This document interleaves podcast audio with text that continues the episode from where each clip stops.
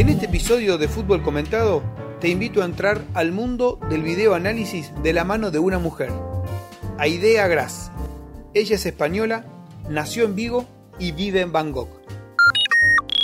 Aide fue profesional del fútbol de salón durante 15 años y mientras estaba en sus últimos años como jugadora y estudiando en la universidad, encontró su actual vocación de videoanalista cursando una materia. Esta hincha del Celta de Vigo nos cuenta cómo el análisis de datos y de video transforma el rendimiento de los equipos y logra igualar la diferencia de calidad. Además, asegura que en la elite los jugadores están abiertos a este tipo de aprendizaje y que ni bien termina el partido, los players piden conocer la data de su rendimiento. Aide, que trabaja para un equipo grande de la Liga Española y para otro de la Liga de Malasia, afirma que hoy cada vez más los entrenadores quieren dejar su marca en los equipos. Luchó y sigue luchando por ser aceptada en un ámbito donde mandan los hombres, y revela cómo se le cayó un contrato cuando el presidente de un club descubrió que los informes de videoanálisis que estaba por contratar eran hechos por una mujer. Aide habla de fútbol y vale la pena escucharla.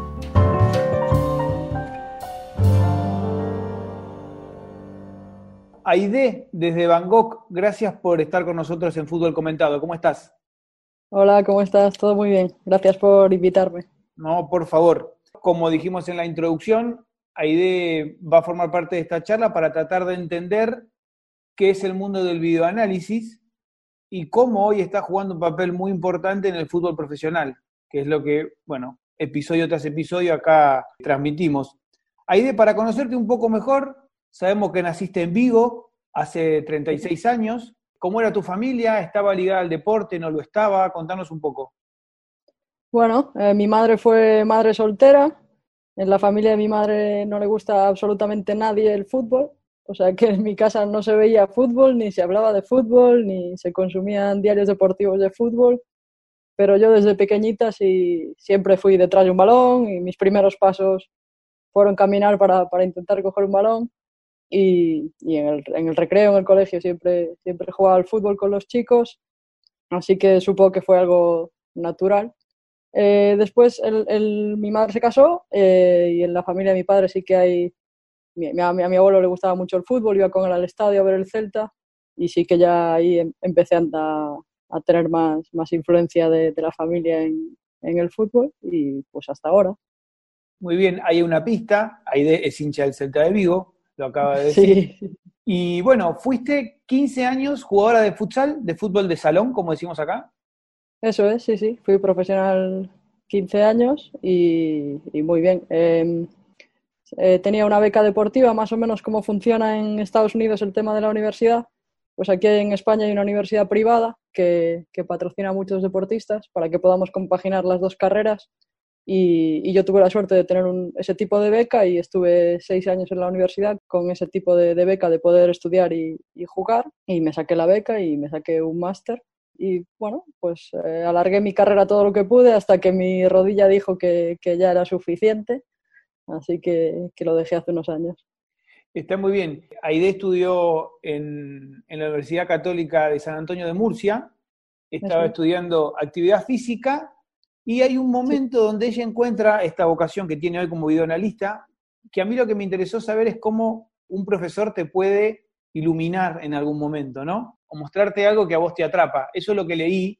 Contanos cómo es que descubriste esto del videoanálisis a través de un profesor. Bueno, pues está claro que ese profesor me cambió la vida. Eh, como te puede cambiar eh, en el colegio un profesor de matemáticas o, o cualquier otra asignatura, a, a, mí fue en el último año de carrera, a pesar de que la universidad está muy montada para que los deportistas tengamos muchas facilidades, eh, pues yo no podía ir a todas las clases. Entonces, mi horario para, para estudiar pues estaba muy condicionado por, por los viajes del equipo, por los entrenamientos y el último año de carrera me quedaban como cuatro o cinco asignaturas sueltas para, para escoger y escogí una que se llamaba Estrategia y Táctica simplemente porque el horario era el que mejor me convenía, no, no iba más allá. Y pues llegué allí y la, y la asignatura era totalmente enfocada al videoanálisis y a, las estadísticas. Y, me encantó, claro. Me quedé muy sorprendida. El profesor nos enseñó cómo se usaba en, en, tiempo real, en deportes profesionales, no solo en el fútbol o en el baloncesto, sino en la NFL, en el atletismo, en un montón de deportes. Y bueno, ahí decidí, justo en el último año de carrera, en la última asignatura que hice, que ese quería ser mi, mi camino, que, que, me gustaría que fuese mi, mi camino y, y, ya me puse a investigar un poco si podía tener acceso o no y, y ahí acabé en el Pozo, en el club de futsal de la ciudad. Vos dijiste en una entrevista que ese profesor te había dado a analizar eh, balón mano de playa para entender cómo funcionaba el juego. ¿Podemos decir que el videoanálisis ayuda a entender cómo funciona, por ejemplo, un equipo de fútbol? ¿Podemos ligarlo así? Eh, sí, sí, sí, porque es imprescindible que el videoanalista entienda cómo funciona el deporte para poder analizarlo luego. Es decir, el, profesor lo que nos explicó es, digamos, la parte teórica del videoanálisis, eh, cómo se corta, cómo se edita, cómo se presenta. Y lo que él nos dio fue el reto de, pues ahora vais a coger un deporte que no tengáis, que no conozcáis, que no sepáis ni las reglas, y para que veáis que a través del videoanálisis podéis llegar a conocer el deporte. Entonces, pues a mí me tocó el balonmano playa, que yo no había visto un partido en mi vida, no sabía ni qué existía. Y solo en la visualización del primer partido ya te das cuenta que hay unas reglas muy especiales, que depende del tipo de gol vale un punto, dos puntos o tres puntos. Entonces, eh, a partir de ahí, pues, pues claro que con el videoanálisis puedes extraer desde las reglas del juego, los principales movimientos, las tácticas, eh, las ideas de los entrenadores, si es más defensivo, si es más ofensivo, a partir del, del videoanálisis puedes extraer, digamos, el, el núcleo del, del, deporte que analiza. Aide, dijiste que en ese momento, casi en paralelo, empezaste a asistir a un técnico de primera división de futsal de España. O sea, esa fue tu primera experiencia en el Pozo de Murcia. Sí, eh, cuando estoy haciendo esa asignatura, pues, claro, mi, mi, idea era intentar ver a alguien profesional hacer eso que, era un poco complicado porque hace 10 años pues no estaba tan extendido el videoanálisis. Y yo sabía que el, que el entrenador que había en el Pozo, que se llama Duda, que es un, un chico brasileño, era, era, muy loco de las estadísticas. En las entrevistas siempre hablaba de estadísticas y de análisis. Y, y un día coincidimos, eh, vino a ver nuestro partido y pues, pues le eché morro, esa es la verdad. Fui a hablar con él, me presenté y le dije, mira, eh, me ha pasado esto, estoy haciendo la carrera, acabo de descubrir que esto existe y yo creo que tú podrías ayudarme a entenderlo. Me gustaría ir un día y que me explicases cómo haces. Y él me dijo, pues adelante, mi puerta está abierta cuando quieras. Y fui un día y me quedé tres temporadas y fue muy gratificante, la verdad. Aprendí bueno, mucho. Qué bueno. Damos un, un, paso ya hacia la profesión de Aide. Ahí está su formación, cómo ella llega. Y ella ahí nos está dando un, una pauta de, bueno, ella trabajó para Duda y vos trabajás a pedido de un entrenador, es decir, no es que te decidís a analizar un equipo, digamos, el trabajo del videoanalista, ya para, para ponerle un patrón, es a pedido de lo que un entrenador quiere saber. Sí, sí, claro, es totalmente eh, lo, lo que el entrenador quiera. Él, él, diseña desde el contenido del informe, es decir, los apartados que va a tener el informe escrito, los apartados que va a tener el informe de vídeo, es siempre a petición del entrenador. Eh, por ejemplo, la temporada pasada estuve trabajando para un club eh, europeo que cambió tres veces de entrenador. Cada vez que hay un cambio de entrenador, yo tengo una reunión con, con, con el entrenador nuevo y le presento mi trabajo, mira, esto es lo que yo hago, esto es lo que hacía con el entrenador anterior, tú cómo quieres enfocarlo. Y él adapta mi trabajo y mi informe a cómo él necesita recibir la información. Entonces, yo siempre trabajo a, a petición de, de, del entrenador o del, del, cuerpo técnico. Aide, vos estás trabajando en Instat, que hay, que hay que contarles que Instat es una plataforma de datos y videos para planteles profesionales de fútbol que le ofrece a una institución, en este caso, bueno, Aide hablaba de un club europeo, pero hay de todo el mundo, sus servicios de videoanálisis.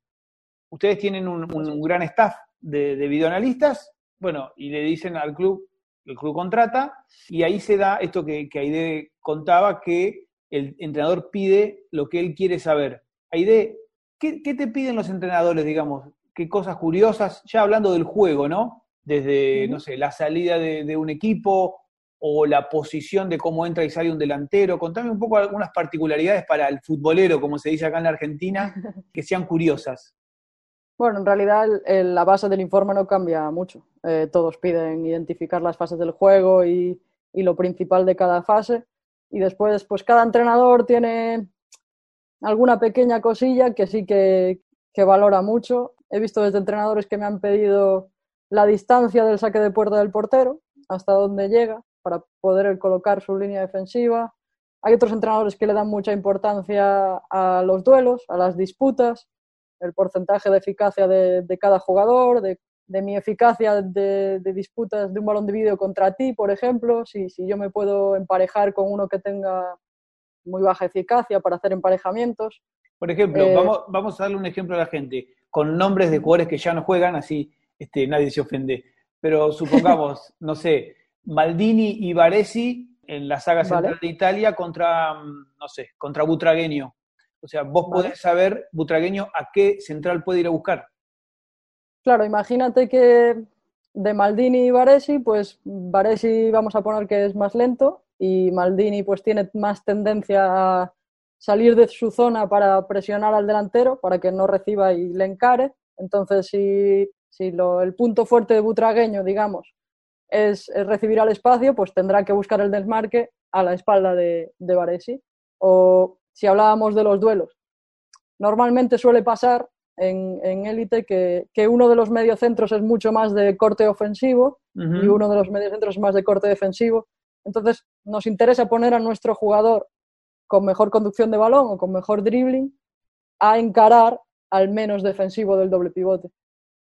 Para eso se utilizan las, las estadísticas y, también de lo que me decías antes de las particularidades de cada entrenador, hay entrenadores que quieren centrar mucho su informe escrito, por ejemplo, en, estadísticas, quieren muchos datos, datos, datos, datos, otros que no quieren tantos datos y quieren que identifiques mucho a los jugadores, que solo hables de jugadores individuales y no del colectivo, hay otros que solo quieren que hablen del colectivo y no de los jugadores individuales, cada uno ve el fútbol de distinta manera.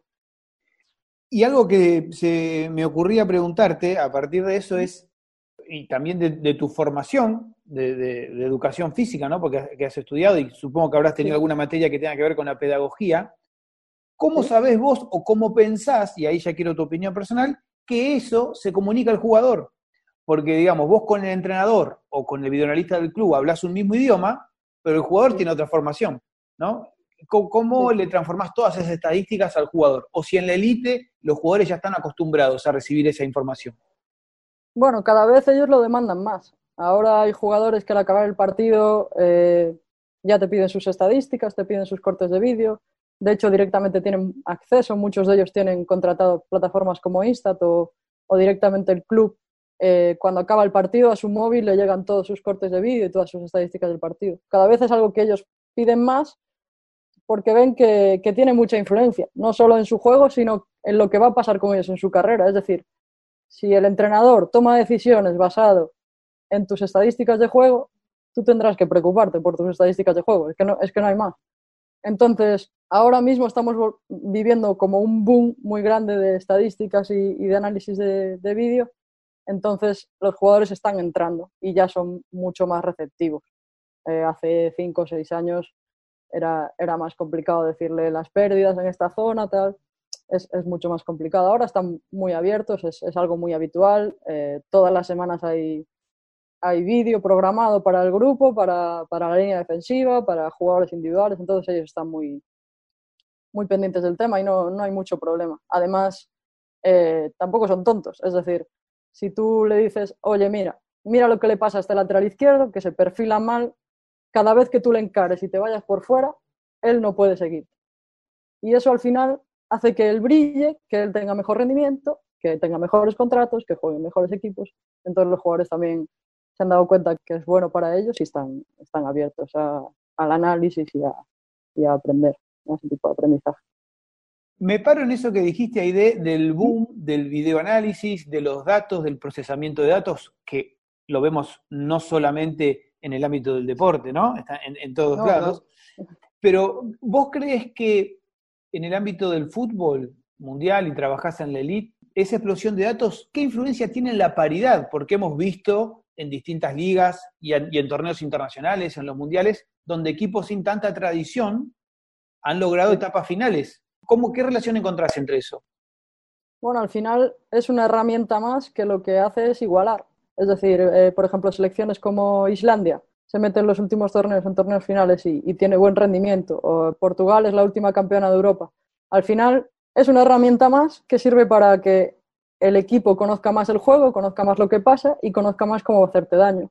Si, si tú consigues eh, que esos datos de estadísticos y el análisis de vídeo se transformen en rendimiento, pues está claro que vas a igualar la diferencia de calidad. Eh, ahora puedes verlo, por ejemplo, en la Liga Española, el Getafe lleva dos temporadas haciendo dos temporadas increíbles, el año pasado casi se mete en Champions, este año está volviendo a entrar en Europa con una plantilla a priori eh, mucho más limitada que, otros equipos de la liga, pero sacan mucho rendimiento a sus cualidades. Ellos consiguen identificarlas a base de, de mucho trabajo estadístico y de mucho trabajo de vídeo y las, las multiplican, sacan muchísimo partido de, sus puntos fuertes y consiguen esconder mucho sus puntos débiles. Es como una herramienta que sirve para, para igualar. Claro, eh, estaba pensando en el Atalanta, por ejemplo, que si bien tiene jugadores de renombre, esta semana guardó algunos jugadores pensando en Champions, que se viene, e igual funcionó. O sea, vos los movimientos, eh, los patrones de juego los veías con otros intérpretes. Sí, claro, al final, a ver, el Atalanta también hay que advertir que está en una dinámica súper positiva. Quiero decir, entre quien entra a jugar va, va a ir como un, como un avión, porque, porque están en esa dinámica que te sale todo, que, que vas ganando partidos, que vas pasando fases y, y está claro que es mucho más fácil. Pero también lo puedes ver en el Leipzig con, con Nagelsmann. Hay entrenadores que consiguen que su idea de juego esté muy clara y, e implicar a toda la plantilla en, en ello y tienen plantillas muy estructuradas para jugar de una forma determinada y, y, los datos les avalan, está claro. El, Atalanta, el número de goles esta temporada es increíble y, da mucho gusto verlos jugar. Entonces, pues son equipos que a priori no pueden estar compitiendo con Juve, Inter y, demás transatlánticos italianos, pero que, cogen el resto de herramientas que no pueden utilizar, que, no es el dinero para hacer grandes fichajes y al final consiguen, consiguen igualarlo. Tal cual.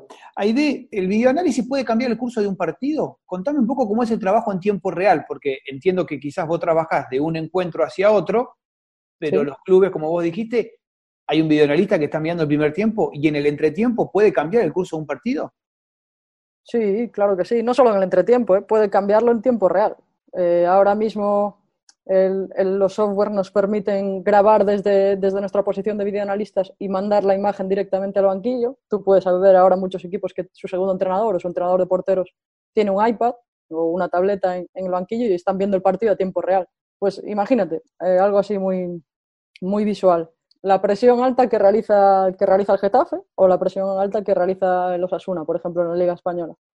Eh, yo diseño durante la semana una salida de balón específica y nuestros cinco primeros minutos de partido no somos capaces de, salir. Por lo que sea, el Getafe ha ajustado su, presión alta y no somos capaces de salir. El analista desde arriba, que está viendo el plano diagonal del campo, le dice, oye, han cambiado esto, han metido a Jorge Molina, en vez de con nuestro central, con nuestro medio centro, tenemos que ajustar la salida de balón. Entonces, el segundo entrenador lo analiza en, la tableta y efectivamente ve que el, espacio antes estaba a la espalda de los delanteros y ahora está a la espalda del extremo izquierdo, porque ellos han ajustado su presión. Entonces, en ese mismo momento tú ya puedes cambiar la salida de balón porque tu, equipo está entrenado para hacer varias salidas de balón. Eso es un, cambio que puedes hacer en, tiempo real y después, evidentemente, en, el entretiempo también. Normalmente el, analista se baja al vestuario, ha preparado durante la primera parte dos o tres cortes que le enseña al, cuerpo técnico, al primer entrenador y al segundo, y que eh, en base a esos cortes que han visto, pues ellos pueden ajustar, digamos, el plan para el segundo tiempo a veces se le enseña a los jugadores y a veces no. No, tiene por qué ser, porque, porque ellos verlo, digamos. Simplemente con que el entrenador lo vea. ¿Y lo has hecho? ¿Te ha tocado hacerlo en tiempo real y, e interactuar con un cuerpo técnico? Debe ser. Eh, eh, bueno, también fuiste futbolista profesional, con lo cual formaste parte de los hechos, pero ahora formas parte desde otro lado, que también debe tener su adrenalina, ¿no? Es distinto, sí. Al final el gusanillo de, que es día de partido lo, lo tienes siempre se pasa peor desde fuera porque, porque se ven muchas cosas y no tienes incidencia en realmente lo que, lo que está pasando, pero, pero sí, sí claro que, que se disfruta igualmente. Sí, debe, debe ser eh, excitante desde otro lado, ¿no? Porque, bueno, también se deben gritar goles en la cabina del videoanalista, ¿no? Bueno, está un poco mal, mal visto, sí, intentamos controlarnos, intentamos controlarnos, porque tampoco es agradable porque el videoanalista del rival suele estar a metro y medio. Ah, ah, ah, bueno, claro, hay que guardar Para tener los dos el plano central, estamos, estamos bastante cerca, entonces pues tampoco queda muy elegante gritarle el gol en la cara, pero bueno, a veces es inevitable, claro, estás jugando una final o, o estás jugando un partido importante, es inevitable. Aide, eh, metámonos un poco en tu visión del juego porque bueno, da la sensación que el videoanalista es como un cientista, ¿no? Un científico porque se ciña los datos, pero bueno, yo siempre digo que el fútbol es un fenómeno cultural porque tiene que ver con una actividad humana y bueno, hay distintas ideas de juego. Fuiste deportista, sos española, la evolución del fútbol español en estos últimos años ha sido referente no solo en la liga, porque sacamos a los extranjeros, sino a los, al fútbol español, bueno, además está decir sus dos euros, su Copa del Mundo, y su referencia entre tantos jugadores. ¿Qué estilo de juego te gusta eh, en estas corrientes que hay ahora, ¿no? Del juego más directo, del juego más combinativo, le decimos aquí. Este, acá en Argentina hay muchos amantes de Guardiola, Bielsa divide al país, también están los fanáticos del Cholo Simeone y de su fútbol directo. Contame un poco qué te gusta a vos, porque bueno, siendo videoanalista, tenés que trabajar para, no sé, técnicos que les gusta salir jugando desde atrás y los que juegan a la segunda pelota, ¿no? Sí, sí, claro. Sinceramente me gusta todo. Es decir, a mí me gusta el deporte. Me, me, encanta ver el rendimiento que saca Simeone de sus equipos. O sea, el partido puede ser más o menos vistoso si te gusta un fútbol combinativo, pero el rendimiento que, saca el Cholo de sus equipos es una, bestialidad. O sea, es una bestialidad. Mira cómo está Marco Llorente ahora, por ejemplo. Es, es, es una locura. Pero claro, eh, soy una enamorada de Bielsa, eh, me gusta ver todo lo que hacen sus equipos. Eh, el de Bilbao de Bielsa me parecía un equipo de autor total que vi cada semana, porque era una, una maravilla. Pero bueno, me, me tocó, digamos, eh, vivir la etapa del Barça de Guardiola y yo creo que eso es repetible por, por la edad de los jugadores, por el tipo de jugadores que tenían, porque él dio con la tecla muy rápido. Si, yo tuviera un equipo y tuviera que, me dices, ¿como quién querría jugar? Pues evidentemente diría el Barça de Guardiola, pero, pero también disfruto mucho viendo al Getafe, aunque su juego sea segunda jugada y presión alta y mucha intensidad. Y Osasuna está haciendo una, hizo una temporada increíble, igual que el Granada en España, por ejemplo.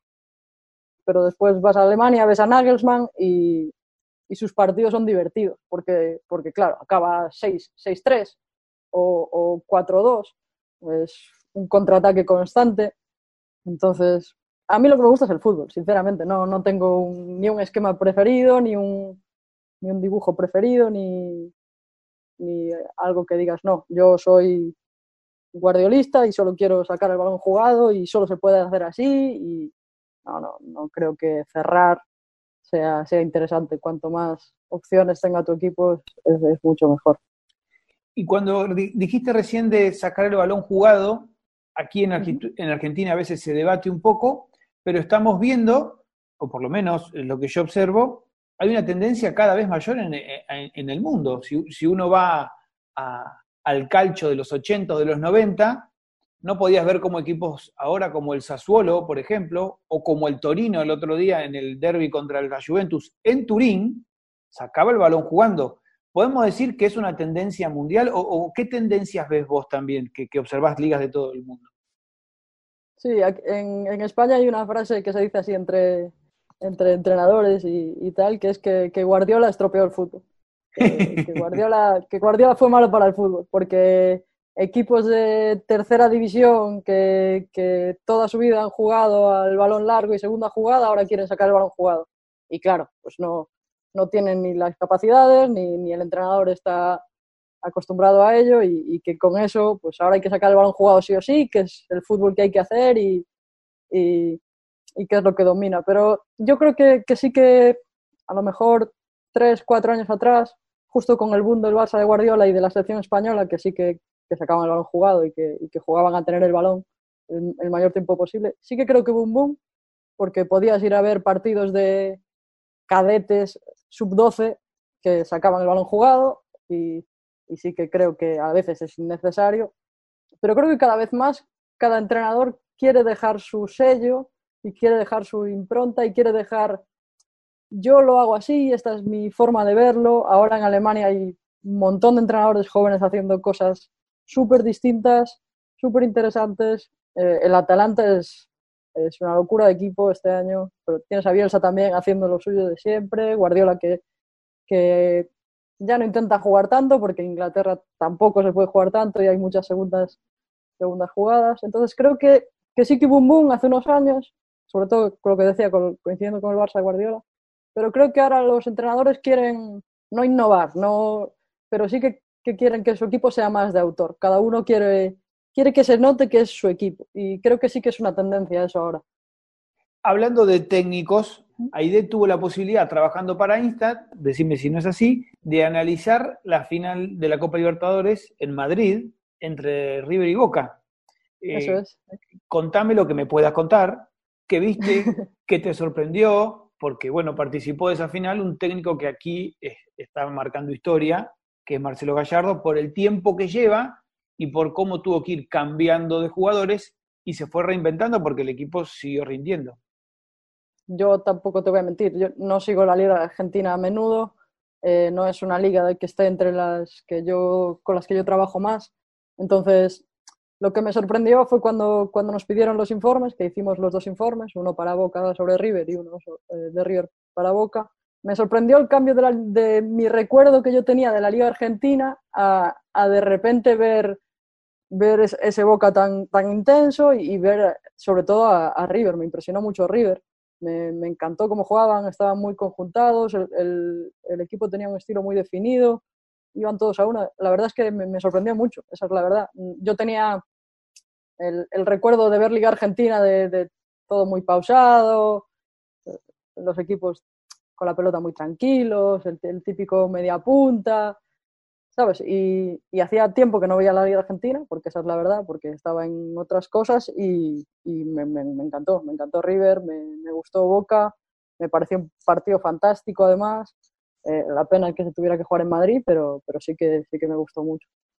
Salimos un poco del videoanálisis y nos metemos también para destacar tu experiencia como mujer en el ámbito del fútbol y, de- y del videoanálisis.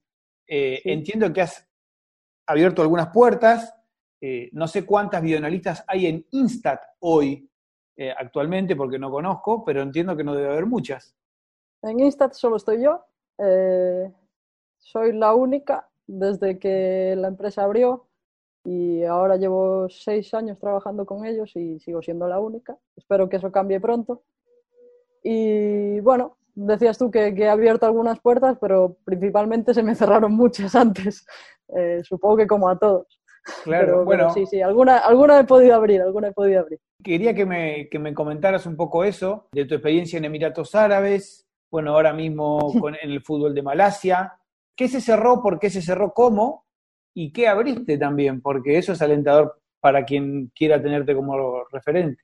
Bueno, yo la verdad, a ver, no puedo decir que, que todo fue fruto de la suerte, pero sí que evidentemente eh, siempre juega un papel importante.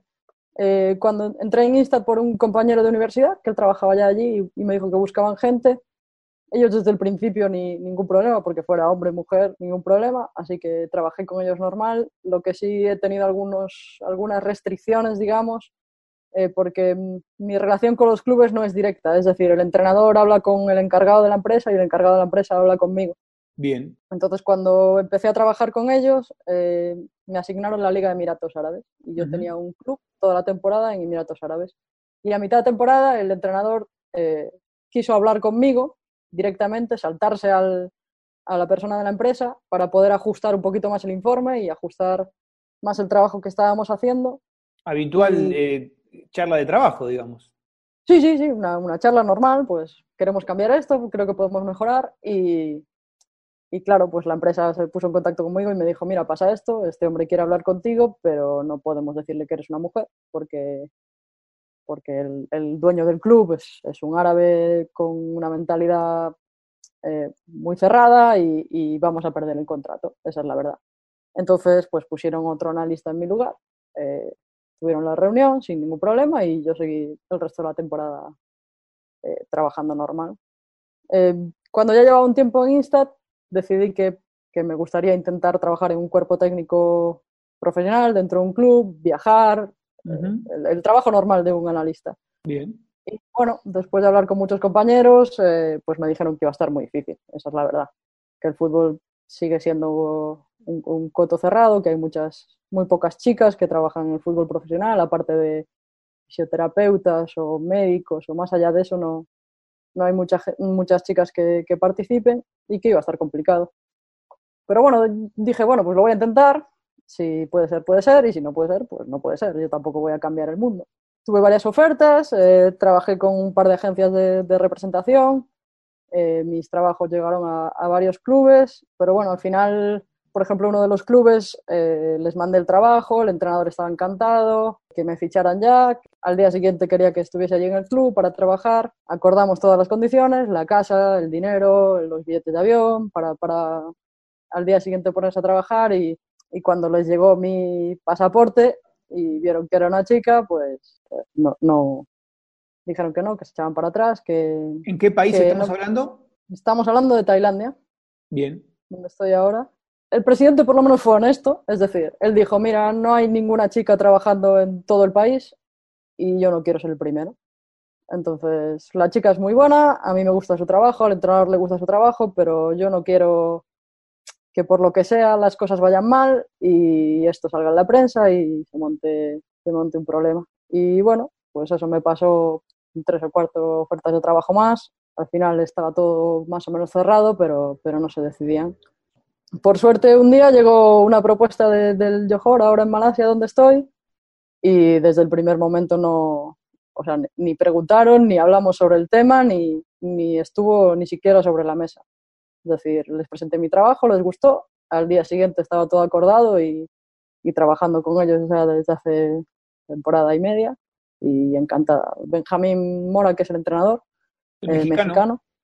Eso es, en ningún momento, es que ni, ni, lo mencionó, ni, ni, lo mencionamos, ni más allá de los tres o cuatro chistes habituales que, podemos hacer, no, en, en, ningún momento, vamos, no, no, no dijo nada más. Entonces, pues bueno, pues eso, se cerraron algunas puertas, pero, pero alguna también se abrió. Muy bien por Benjamín, un aplauso para él.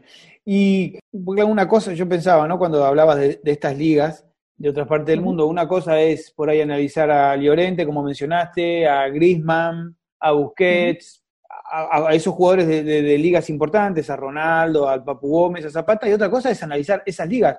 ¿Qué trabajo de, búsqueda y de research importante que tenés que tener para la Liga de Malasia, por ejemplo, ¿no?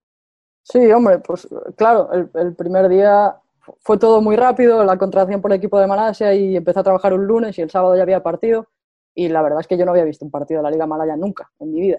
No, no conocía a ningún jugador de la Liga Malaya. Y entonces, pues, pues sí, pues, pues de repente tienes que ver pues lo que hice fue descargarme todos los datos estadísticos de la liga, del global de la liga, digamos, para entender un poco si los equipos querían tener el balón o no querían tener el balón, si había muchas faltas, cuánto tiempo se jugaba.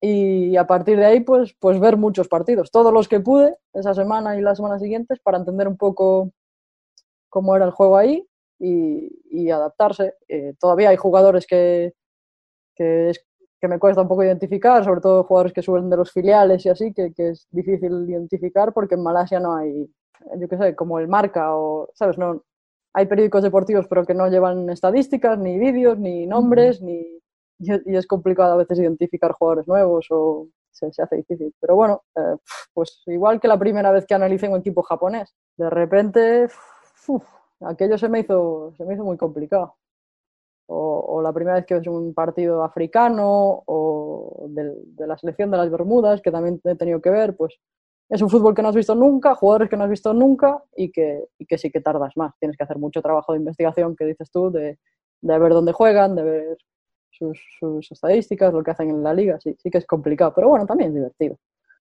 Claro, como nos pasa a veces a los periodistas, digamos, que en una época yo tuve que trabajar en el fútbol de ascenso aquí estamos hablando hace 10 años atrás, y no había el desarrollo en Internet que hay ahora. Entonces, bueno, había que ir a transmitir un partido y hacer todo un trabajo en la semana para saber quién era el lateral derecho, quién era el lateral derecho que estaba en el banco de suplentes, porque se ingresaba. Y bueno, y si tiene el pelo, si es rubio, si, si usa una muñequera, ¿no? Porque vos observás todo a través de la televisión. Claro, es que eh, imagínate que en vez de jugar el, el, segundo lateral derecho, juega un chico del filial. De un equipo de que vas a jugar, no sé, una eliminatoria de la Copa Libertadores de un país que no hay muchos datos. Ahora hay internet y con Insta y estas plataformas hay todo, pero, pero hace unos años es que no, no puedes hacer nada. Yo, yo, por ejemplo, leo muchos periódicos. Intento leerme las noticias deportivas de, pues ahora que con el Johor jugamos Champions, pues la semana o las dos semanas de antes de partido de Champions me leo las noticias de Japón, del Vissel Kobe, a ver los seleccionados, los lesionados, cómo han entrenado. De los chinos, pues también me toca leer las noticias del periódico chino, porque ahora la corriente de los, de los clubes profesionales es no, no dar noticias de lo que pasa en su equipo. Es decir, tú te metes en la página del Madrid o del Barça y por protección de datos ellos no pueden decir el tiempo de lesión de un futbolista, lo que le ha pasado, si ha entrenado, si no ha entrenado. Entonces es muy difícil saber si Busquets va a jugar mañana porque el Barça dice, pues hoy no ha entrenado, pero no te dice si se ha roto el cuádriceps o simplemente estaba resfriado o entonces pues ahí los periodistas hacéis la mitad de, o la mayoría de mi trabajo de, investigación. Claro, el informe y, la preparación de partido cambia mucho, sobre todo en equipos, igual no en equipos tan grandes como la Juventus o el Madrid o el Barça, pero imagínate que, bueno, que falta Messi en el Barça o que en equipos, por ejemplo, la Liga de Malasia, tienen tres extranjeros y normalmente uno de los extranjeros es el delantero centro y otro es el central. Si falla uno de esos dos, el equipo es totalmente distinto porque, porque se basa en su juego en que el central haga muy bien su trabajo, incluso el de los compañeros de alrededor, y, todos los goles que los va a hacer el delantero, casi todos sus goles. Entonces, si uno de esos dos falla, tu preparación de partido es totalmente distinta. Entonces hay que estar muy, hay mucho trabajo de investigación, de leer mucho periódicos y durante la semana. Y vamos a cerrar con el punto que vos acabas de introducir, que, que también lo tenía notado, que es cómo ves el periodismo en relación a, tu función, digamos, ¿no? Obviamente que los periodistas no son videoanalistas, porque se encargan, por ejemplo, de si un jugador está lesionado o no, de hacer esa investigación. Supongo que como hincha del Celta sos consumidora de sus partidos y escuchás comentarios. Eh, ¿Pensás que el periodismo necesita más del videoanálisis? de relacionarse con los datos para ofrecer un, mejor producto a las audiencias? A ver, yo no puedo hablar a nivel global porque el, el, periodismo que yo consumo es principalmente Liga Española, porque todavía no hablo malayo, ni, creo que lo haga nunca en la vida, ni y cuando veo partidos de la Liga Argentina o de la Liga Italiana, eh, normalmente mi empresa es rusa, entonces los comentarios están en ruso, cosa que tampoco me, me entero demasiado. Pero lo que te puedo decir de la Liga Española es que creo que cada vez más eh, narradores y sobre todo los periodistas que hacen de apoyo al narrador cada vez están metiéndose más en el análisis de partidos. Es decir, por ejemplo, en España uno de los narradores así más importantes es eh, Rubén Martín, que trabaja en la COPE, y él ha hecho el curso de, entrenador, por ejemplo, está sacándose los títulos de entrenador. Sé que trabaja con Instat también, que, usa mucho la plataforma para las estadísticas y los vídeos. Me parece muy importante, eh, simplemente porque si ves las retransmisiones de los partidos de fútbol, ahora mismo hay muchos datos estadísticos que van pasando por debajo mientras pasa el partido. Correcto. Entonces, tener a alguien en la narración que sepa interpretar eso con el juego, que pueda decir, eh, pues miren las pérdidas en la salida que está teniendo Boca Juniors y que te diga, está mal perfilado su medio centro porque miren cómo cuando recibe no puede girarse, que haya alguien en la, en la retransmisión que sepa identificar esos datos y explicarle al que lo está viendo lo que está pasando me parece, me parece imprescindible y creo que sí que lo están consiguiendo. La verdad es que por, lo menos en España hay, narradores y periodistas que sí que están, están metiéndose mucho en la parte de análisis y, que se agradece por parte del, espectador porque te, te, permite ver cosas que a lo mejor tú durante el partido, si estás con tus amigos, no, te, no estás tan focalizado en, ver el movimiento de arrastre del delantero para que entre en el extremo, pero si, si él te lo está contando, la siguiente jugada ya te fijarás y entonces sí, sí que es importante. Creo que cada vez debéis entrar más. No sé exactamente cómo hacerlo, pero sí que creo que, debéis entrar más. Total. Eh, bueno, yo siempre digo que el periodista debe conocer para dar a conocer. ¿no? masticarle un poco algunas cuestiones técnicas a la audiencia y dárselas resueltas. Y bueno, ¿cómo entrar? Hay muchas puertas. Hoy la verdad que Internet te da un montón de información y esta es una puerta. Aide Agras nos ha eh, explicado cómo se observa en el fútbol de élite las actividades de los movimientos, así que bueno, acá en este podcast, y Aide te, te agradecemos, vos estás abriendo una puerta, así que algo que quieras decir que no te haya preguntado. Te puedo contar una anécdota de, mi equipo de hace un par de semanas. Eh, Vamos. el, Celta empató a dos con el, con el Barça. Supongo que habréis visto por lo menos los goles o el resumen. Sí. Y, y el 2-2, el, el, empate lo hace Yago Aspas en una falta impresionante que tira por, por fuera de la barrera. Y al acabar del partido sus declaraciones son, bueno, el periodista les hace sus preguntas y, y le pregunta por el gol y, él le da gracias al, al videoanalista. No, no es algo muy común, pero dice que, que si él hace goles es gracias al, al videoanalista que, que, antes del partido les estuvo enseñando cómo actuaba la barrera de, del Barça en las faltas y que él decidió tirarla ahí, no porque viese el hueco, sino porque se acordó de lo que le dijo el videoanalista y lo intentó. Entonces, para que veáis una transferencia directa de nuestro trabajo de muchas horas sentados delante de un ordenador, que al final algo cala en el futbolista y que, y que tiene rendimiento y que tiene resultado. ¿Y qué momento para vos que fue en tu equipo y ante el Barcelona? Debe haber sido sensacional. Sí, no, sobre todo que él diese el paso al frente de agradecérselo al videoanalista, porque normalmente los focos siempre están en los jugadores, evidentemente, que es lo que tiene que, que pasar, pero los, los videoanalistas o los utilleros o los segundos entrenadores o los entrenadores de porteros nunca son tan, tan reconocidos y él dio el paso al frente de decir, no, no, yo hice gol, pero la culpa, pues gracias a, al trabajo que hay detrás de todo el cuerpo técnico y, y sí, fue, fue increíble. Claro, aparte del 2-2, pues encima se acuerda del videoanalista.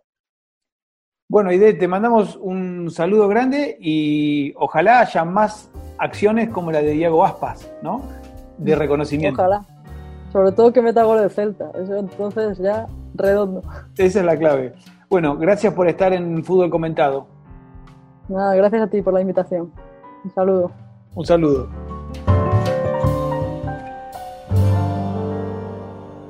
Interesantísima charla con Aidea Gras. Y a propósito de la anécdota que contó sobre la declaración de Iago Aspas después de empatarle al Barcelona en un gol de tiro libre, acá está la palabra del capitán del Celta de Vigo. Sí, ya lo habíamos visto en algunos vídeos con, con el entrenador de porteros, tanto Nael, Gael como, como, Nando, darle las gracias a ellos también porque se veía que, que, saltaban y bueno, he visto entre fuera y el primer jugador, que creo que era Griezmann, para, para meterla por ahí una muestra cabal de la influencia del videoanálisis en una de las ligas más importantes del mundo.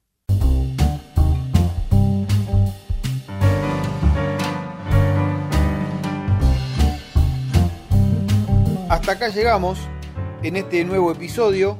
Soy Santiago Cantenis y podés encontrar más envíos como este en Spotify, en Google Podcast y en Apple Podcast, siempre buscando fútbol comentado. En las redes sociales me encontrás como Santiago Cantenis en Facebook, en Twitter soy arroba santicantenis y en Instagram arroba Santiago Cantenis. Allí podrás encontrar más contenidos relacionados al análisis del fútbol. Gracias por escucharme y nos encontramos en otro podcast de fútbol comentado.